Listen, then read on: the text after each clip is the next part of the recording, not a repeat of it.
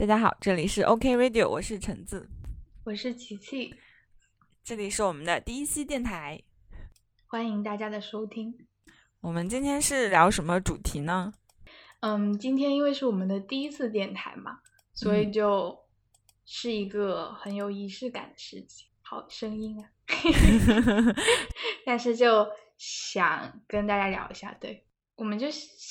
先聊一下这个第一次好了，因为是我们第一次的电台。对，你有什么印象比较深刻的就是生活中的第一次的事情吗？比如说你，你上次你有提到说你和小文去打耳洞，对不对？对。那你觉得那个事情是对你来说是标志着什么？我也不知道，就觉得好像是一个很很。很神奇的体验，就是你觉得好像很多事情你做完之后，你就会就这个打耳洞跟拔智齿给我的感觉是一样的，就是会去有一些事情，就是你需要去做，然后并且你一直拖在那里，呃，也算打耳洞好像不一定是一定要做事情，但可能我的计划里有这个，然后就觉得，然后它又是有一点伤害身体的，你会有点怕，但是呢，就是一旦做了之后，你其实又会觉得很。我自己是会有那种很爽快的感觉，尤其是我，我是一个特别热爱热爱拔智齿的人。我长了四颗智齿，然后我都拔掉了。就是当我一旦发现它长了，然后我就会就想要去把它拔掉，然后那种拔掉的感觉就是特别的爽，就是觉得你除掉了一个隐患，然后就觉得就健康清新了很多，对这种感觉。然后第一次的时候可能会特别怕，但是就是随着这个事情一旦做完了之后，那个感受很好，你就会愿意多去尝试，就很奇怪。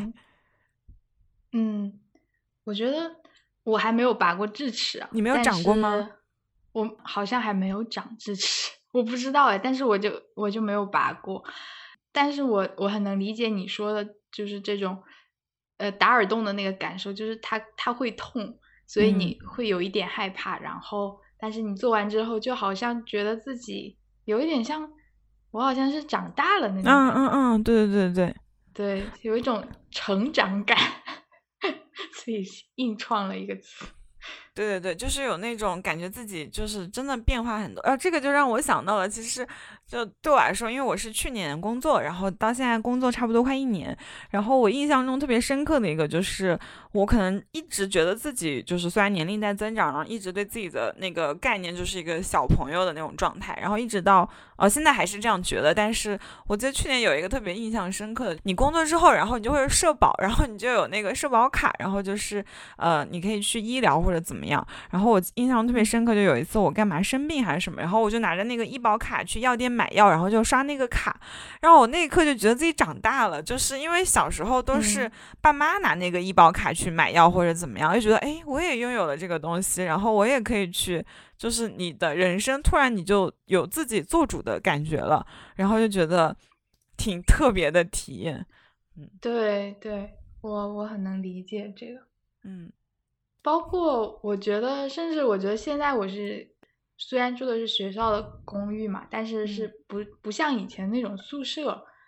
就比较像是好像是自己有一个小房子的那种感觉。虽然有室友，但是也会给我这种感觉，就好像自己不一样了，就是好像是一个大人了的感觉。我不知道你你现在工作租房会不会有这种感觉。嗯，会有一点，但是可能我不知道，就是觉得好像你的生活你可以自己来安排，然后那种自由的感觉是真的还蛮快乐的。但是好像我也不知道，好像我还是没有把自己完全的当成一个大人来看待。但确实有很多东西都在，就是你经济独立，然后你自己去决定你自己生活中的很多的事情。嗯，我也不知道那个小朋友的感觉是为什么。不知道是不是就是这一代人可能会有这样的感受，还是怎么样？让我想起去年去年疫情的时候，我在家住的时间，反正有一次是我高中的同桌来我家，然后他就他在我房间，他看了一下我房间，就觉得说，哎，你的房间为什么就是很空荡荡的，就好像就很干净，但是好像好像没有人住一样，好像这个人是。就是还是以前的那种，就是寒假或者暑假来住两个星期的那种感觉，没有人的一个味道。然后，然后我当时一下子就觉得，好像真的是突然意识到我好像我有很多东西我可以放在这个房间里，就比如说我有一大堆的明信片，就是很多朋友以前寄给我的，包括一些自己买的一些插画的那种，然后包括我追星嘛，新飞的一堆小卡呀，然后手幅呀之类的明信片呀。那有一天我就没什么事情干，我就试着把它们就放全都放到房间里，然后突突然就觉得好像。突然就觉得这个房间好像是有我的味道了那种感觉。我好像我生日的时候就要求你们给我买了一堆东西，就都很小的那种，从万能的淘宝上买的东西。比如说我买了一个投影仪，然后买了买了一个一个木头的架子。我本来是想养植物的，但是还没有来得及就出国了，就买了一些乱七八糟的东西。然后但是突然就觉得家里就我的房间里吧，这一下子就会有我的味道。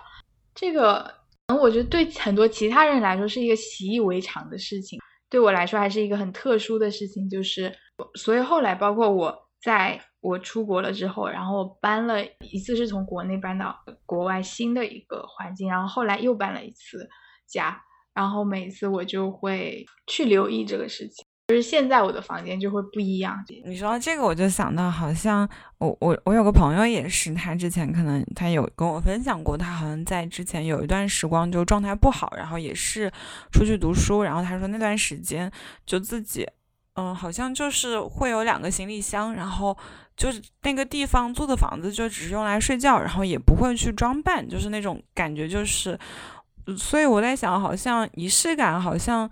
它更多不是说那种特定的一些节日或者怎么样，它好像更多的是，就是有一种包含那种你似乎是想要是否要认真生活的这种感觉在。因为琪琪刚刚分享那个，我就想到他去年生日的礼物是那个，然后想到我今年生日礼物是一个话筒，就好像每一年大家的生日都会有一个期待吧。我觉得，因为生日本身是一个很有仪式感的事情，然后我们四个朋友，我们是嗯，每年就大家有什么想要的东西，然后就会是生日的那个。人他就提出来，然后剩下人帮他满足，所以好像这个事情它本身也是一个仪式，就是好像用生日这个仪式，他去完成一些期待或者是一些什么样的东西，我觉得也也是一个挺有意思的部分。这个生日的人是小文，他是七月份生日，然后他当时就很想要一个尤克里里，然后就挑礼物的过程也是一个很有意思的。然后包括呃我们的小文同学，他收到这个礼物之后，过了两个月，暑假的时候还给我们发了他的那个弹唱的小视频，就是觉得他有好好在使用这个礼物，就让人觉得挺好的。我我还蛮喜欢给别人挑礼物的，嗯嗯嗯，我也挺喜欢的，而且我会那种就看到这个东西，我觉得可很适合那个人，我会很想买，然后给他这样。这个好像是刚刚讲到生日嘛，对我有想到节日，特别思念吃的东西啊。但我以前也是这样，就是过节的时候我就一定要吃节日食品吗？对，哇，我我很喜欢这个，特就是我对我来说最重要的节日是冬至，然后我一定要吃粑嘛。然后以前在学校吃不到，然后我妈就会冻在冰箱里，然后我。因为冬至离寒假很近，然后回家的时候，就每次我一回家，就是第一天的早饭一定是吃糍粑。哇，就是对我来说就特别重要。我刚还想说 你不是一个我，因为我以为你说冬至吃饺子，然后我想你不是一个南方人嘛，然后为什么会有这种传统？哦，原来是吃糍粑，觉得还挺有意思的。对，感觉北方人的仪式感就是吃饺子。对。我我其实不太喜欢吃节日食品，比如说刚过去的端午节，我也不喜欢吃粽子啊，粽子还好，但月饼什么的就好像没有那么的喜欢啊。饺子因为我一直都喜欢吃，所以就无论什么时候我可能都喜欢吃。因为月饼不好吃，但是苏州的鲜肉月饼好好吃。对，好像也很很，我很少会为了就是这样的节假日专门去买这种节节日类的食品。哦，嗯，天呐，但是我记得有一年端午节我还给你和小文送了粽子。是的，我吃了，但节日对我来说，它并不是一个完全没有仪式感的事情。就是，呃，我是六月初生日，然后生日的时候，我还在那边总结反思。然后，因为刚好就是我每年跨年的时候也会去象征性的总结反思一下，提出一些新一年的期待这个样子。然后我就想到，我我每年其实刚好就是因为我生日是六月，然后跨年是一月，就刚好这两个重要的时刻，就刚好把这一年分成了两半，所以我差不多可以半年总结一次人生这样。然后觉得还也挺有意思的，就刚好是冬天的时候会有一些期待，然后生日就好像呃仪式感好像也代表着一种，就有一种新的开始的感觉，就好像可以把之前那个事情。都结束，然后你有一个新的开始，然后就可以做一些新的事情，有一个重新启动的这样的一个感觉。对，嗯，是这样的，就像你提到的，你会去做一些总结嘛，嗯，然后做一些展望，这个我觉得也是，我也是这样子，就是我可能从去年或者应该是去年开始吧，然后因为我开始用 Notion，嗯，然后。开始有一些，以前是每年会写那个年终总结和新年的期望，嗯，然后这个也是对我来说是我觉得是一个很有仪式感的事情。然后现在就是会去写一些，比如说一个月的总结，然后嗯半年的总结。我觉得你会总结什么东西呢？呃，有的时候比较像是写。日记一样，就想到什么写什么吧。嗯，但是我觉得这个东西对我来说，感觉像，就像你提到的仪式感，更多的可能是一个认真生活的态度。嗯，我觉得这个是一个很重要的方面。我觉得他这样的一些总结，他对我来说是感觉我有在管理生活嘛，就是有。可能比较清楚的知道，嗯，你在做些什么，嗯，自己对自己做了什么之类的。包括我，我最近这两个月好像都没有在做，但是我之一直在做，已经应该断断续续，可能做了有一年一一年的时间。就是我，我会有一个一周的，这一周要干什么事情，就是每一天大概要有一些什么要做的事情，然后会写一下，然后有一个。嗯，就是看到了有一个模板吧，就是大概是就是你的目标，然后你的 to do，然后你的一个时间，就有有做这样一个时间，有做样这样的一个计划的东西。就我之前是，我感觉做这个这个和的一个区别是，你如果有这样的一个计划的话，比较能能够珍惜时间，对，然后之后也能够知道自己把时间都用到了哪里。嗯，因为我是一个很不爱计划的人，也很难坚持计划的人，就是一个比较很随意的人。但是我是觉得这样的事情对我还是对我还挺有帮助的。然后你去，对我觉得这个是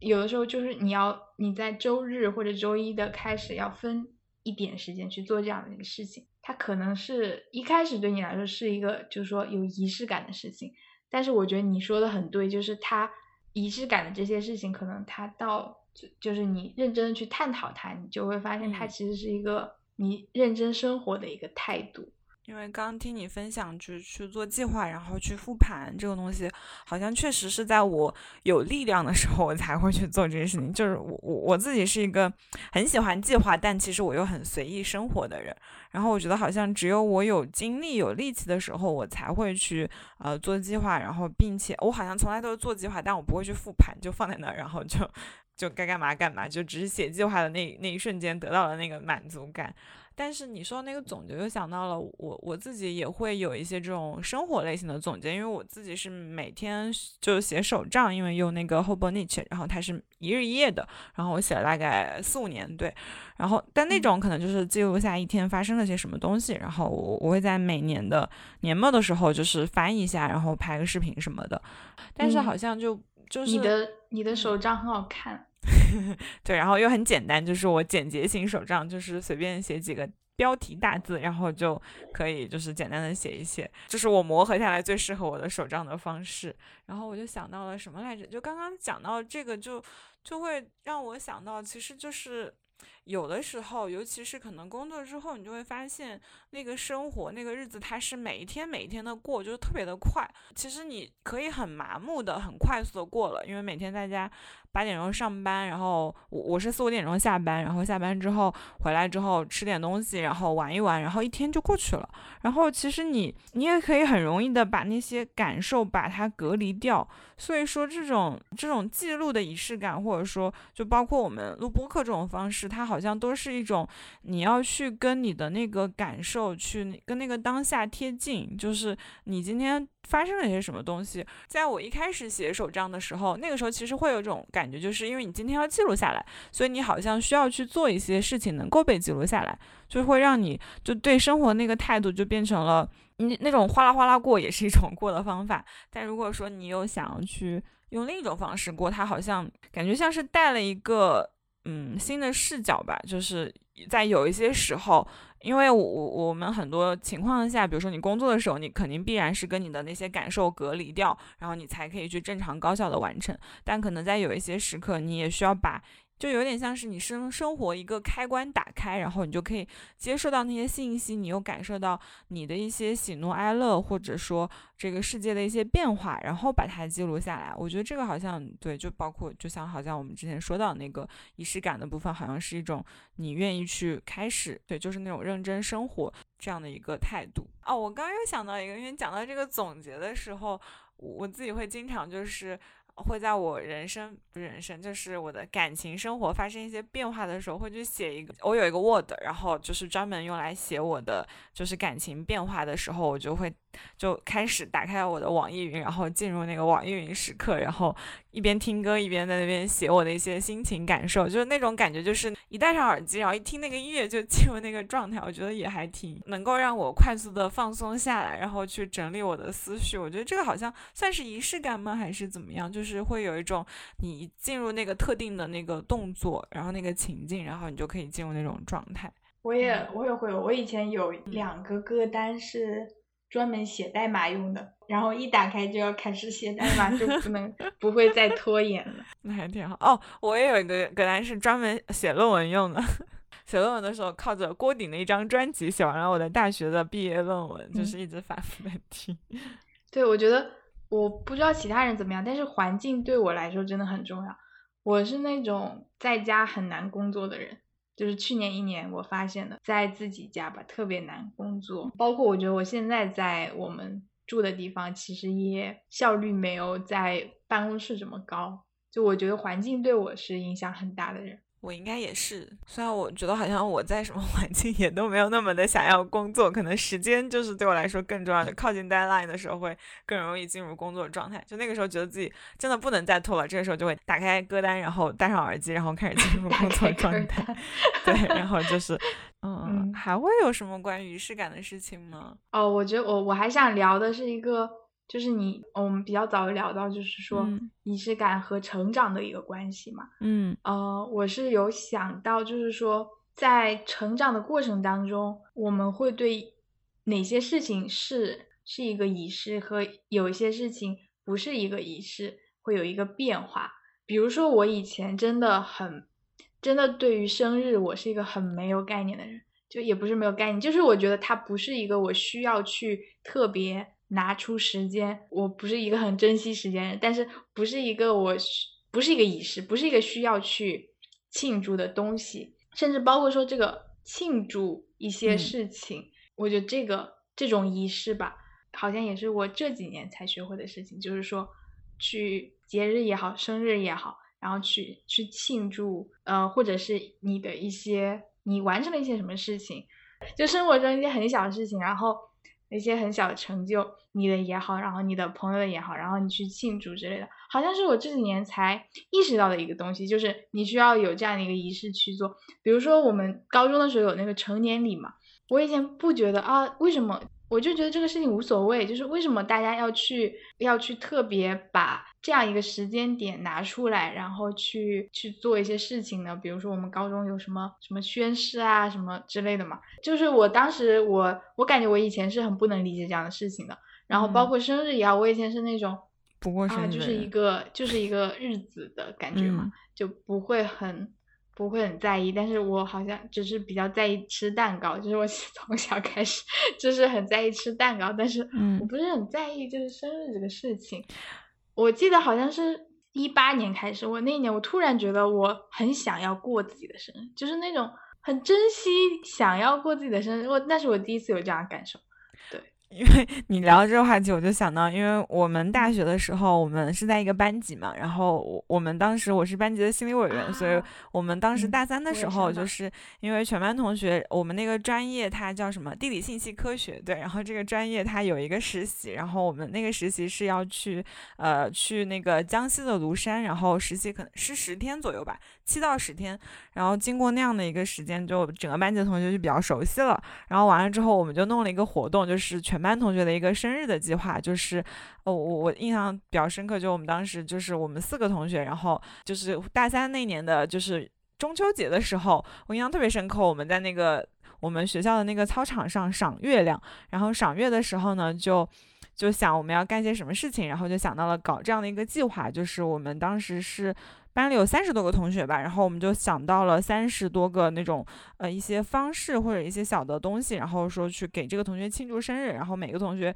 生日之前，然后我们会给他呃抽一个签，然后看他抽到什么东西，然后我们就给他做一个这种东西，就比如说嗯有一个同学抽到的是就全班同学给他写一张明信片，这个是我们认为最好的一个礼物，然后还有一些呢可能就是比如说全班同学可以跟他写一下就是呃对他的第一印象，然后我们我们当时是有出。那种推文什么的，我印象特别深刻，因为杨琪琪 同学他就是就是刚好他是九月份生日，对，然后他就拒绝我们，就是他不想要这个东西，然后我们就没有做他的，就是应该班里是不是只有没只有你没有做？你天哪，我完，天哪，我竟然一点印象都没有，我真的没有印象，就拒绝了我，因为。因为这个事情，因为这个事情是我负责嘛，就是，而且是我们一起想。但是难道不是我们几个人一起想出来的吗？是我们一起想出来的。但对，你就拒绝了。我是抽，我是抽到了什么？我要拒绝。你不抽，你拒绝了。你说你不想要，你觉得没有意义，就是你觉得，你觉得，你觉得太，你觉得我们做这个太累了。就确实我们 做这个事情有一点累，但是就是因为当时全班同学都在，就是每个同学都会有，然后其实人也不多，就好像我印象中，我是等一下，等一下，我先打断一下，因为我真的不记得这件事情了，包括你。嗯，但是我只我我我只记得不是我记得这个事情，就是我记得那个过生日这个事情。但你不是你拒绝了我们？对对对，我因为我一直以为这个事情是你想出来的，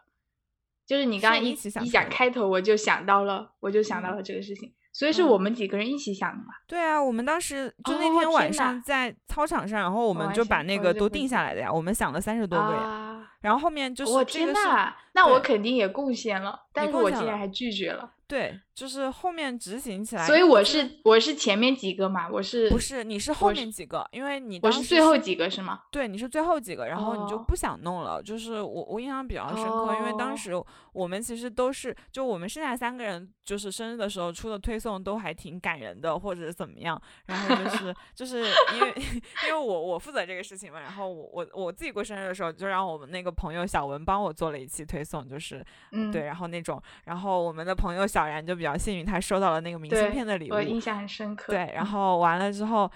然后但是我记得到你生日的时候，明信片应该是我摆在他床，对对对，床下桌子上，就对，然后你就拒绝了我们，你说你你说你觉你说觉得我做这个太辛苦了，就给你给给我少一点事儿。然后我当时就觉得，可是大家都有啊，你就没有啊。然后但你还是坚持，然后就没有做你的那一期，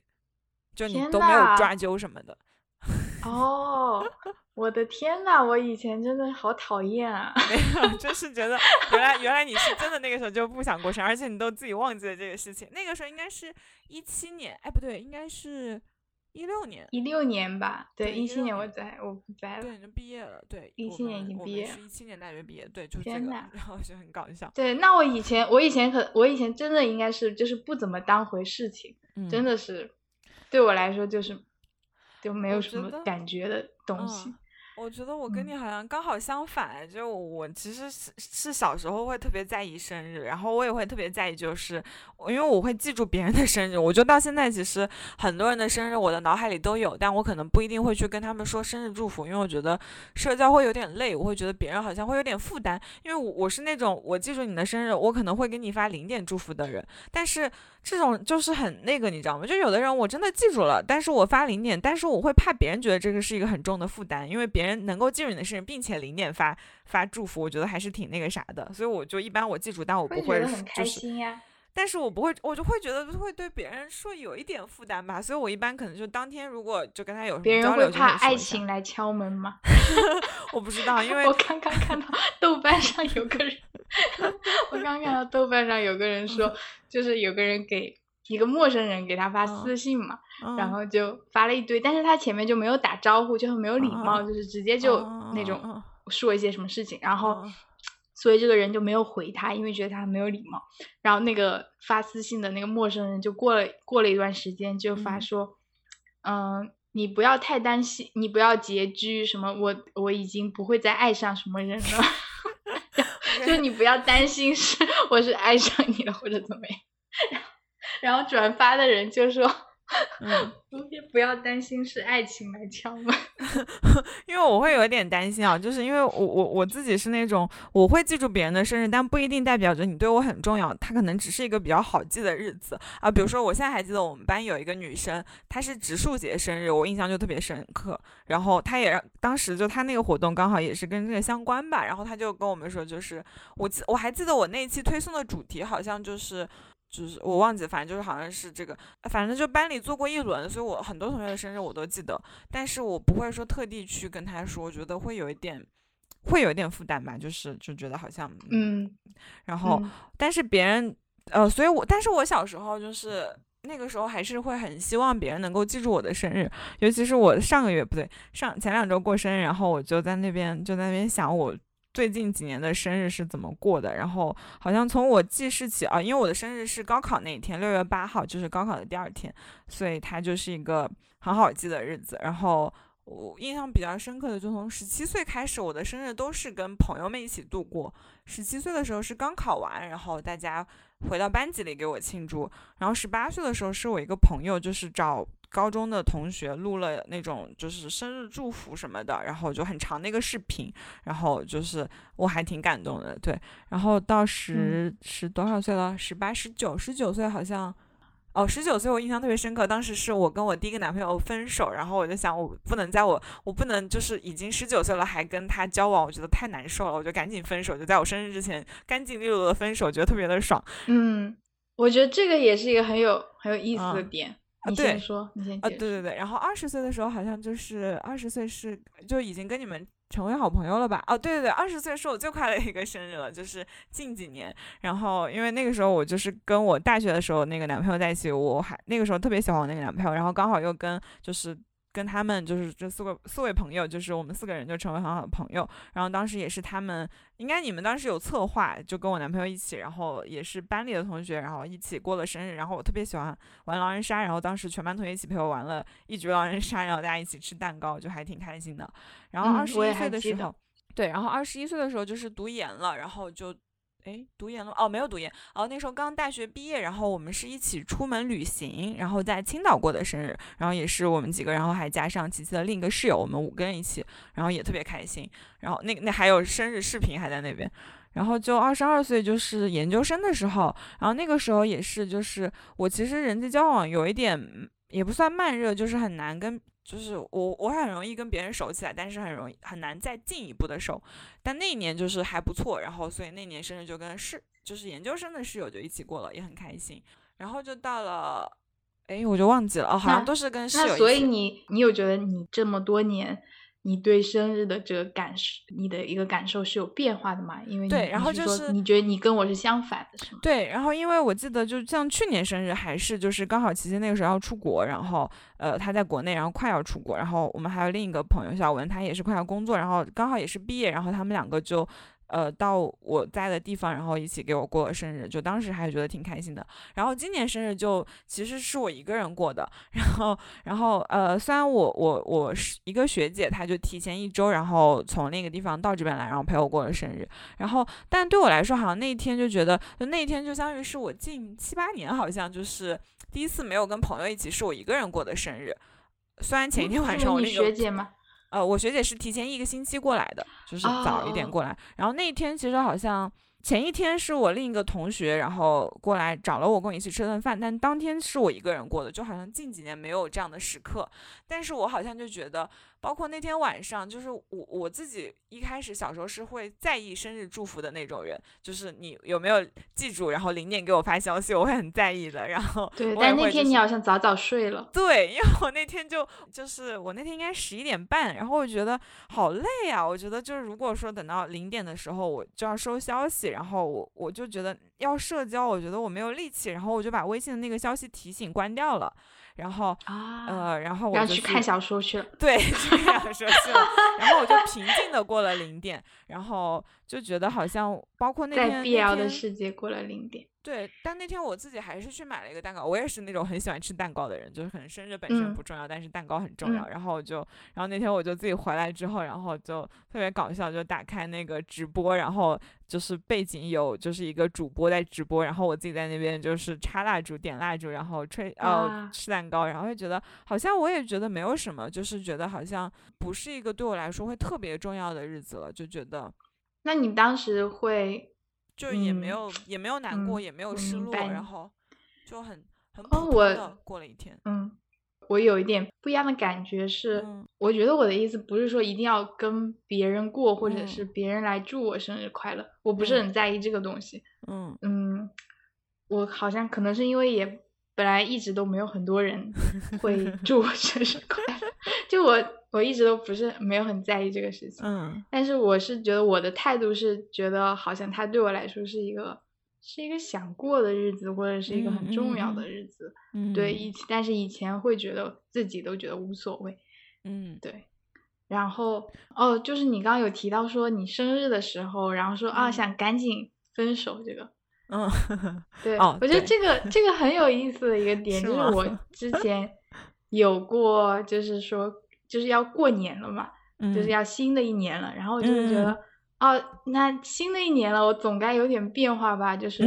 不要再在这个什么感情泥沼里再深陷了，就是会有这种这种时候，我就觉得好像这个讲回到仪式感，或者是它或者是一个特殊的日子，生日也好，节日也好之类的，就是讲回到今天的话题，我就觉得它有一个很重要的点是。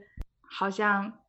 给你一些勇气去做一些改变，我不知道你怎么看。嗯，我 当时就觉得我印象很深刻。然后大一交了男朋友，然后就是大二了，然后就大二快结束了，然后。我我也不知道为什么我要跟他在一起，然后那个时候就是为了谈恋爱嘛，所以就是很想谈恋爱，然后刚好有一个人，然后他追你，然后觉得也还挺好的，然后去谈恋爱了，然后谈着谈着就觉得可能没有那么的开心，然后呢，但又觉得，因为其实你谈一段时间之后，你其实会有一点很。不太敢去面对一个人的状态，就是其实感觉人都挺害怕改变的，然后就很想就是安于现状这个样子。然后那个时候就刚好就是我不知道为什么，然后因为想到快要生日了，就觉得我的十八岁已经跟这个人在一起了很长时间，就我相当于十八岁一年可能都在跟他在一起。然后我想到我都要十九岁了，我还要跟这样的人在一起吗？我的生活还要这样过吗？为什么呢？就是。就应该让他留在这里。我我想就是以一个更加轻松、一个自在的状态去进入新的一岁。然后我就一定要把这个手分掉。然后我特别坚决的，就是跟对方说。然后说完之后，就包括后面再找我干嘛干嘛的，我也都特别的坚坚决的拒绝掉了。对，然后就觉得还挺开心的。就虽然那年生日好像也是没有太多人跟我一起过。好像我我也忘记怎么过的了，但是我我对我来说这个事情还挺印象深刻的，觉得还挺爽的。对，你做了一个，我觉得是做了一个很勇敢的决定，很忠于自己的决定。对，为你鼓掌。好的，谢谢。好，我觉得我们今天聊的差不多了。好，就想聊的基本上都聊过。然后关于仪式感的事情呢，可能大概就聊到这里。然后如果大家听到这个有什么想要分享的，也可以给我们写邮件，然后也可以私信或者是给我们留言评论。嗯，谢谢大家的收听。嗯，我们下期再见，拜拜。拜拜。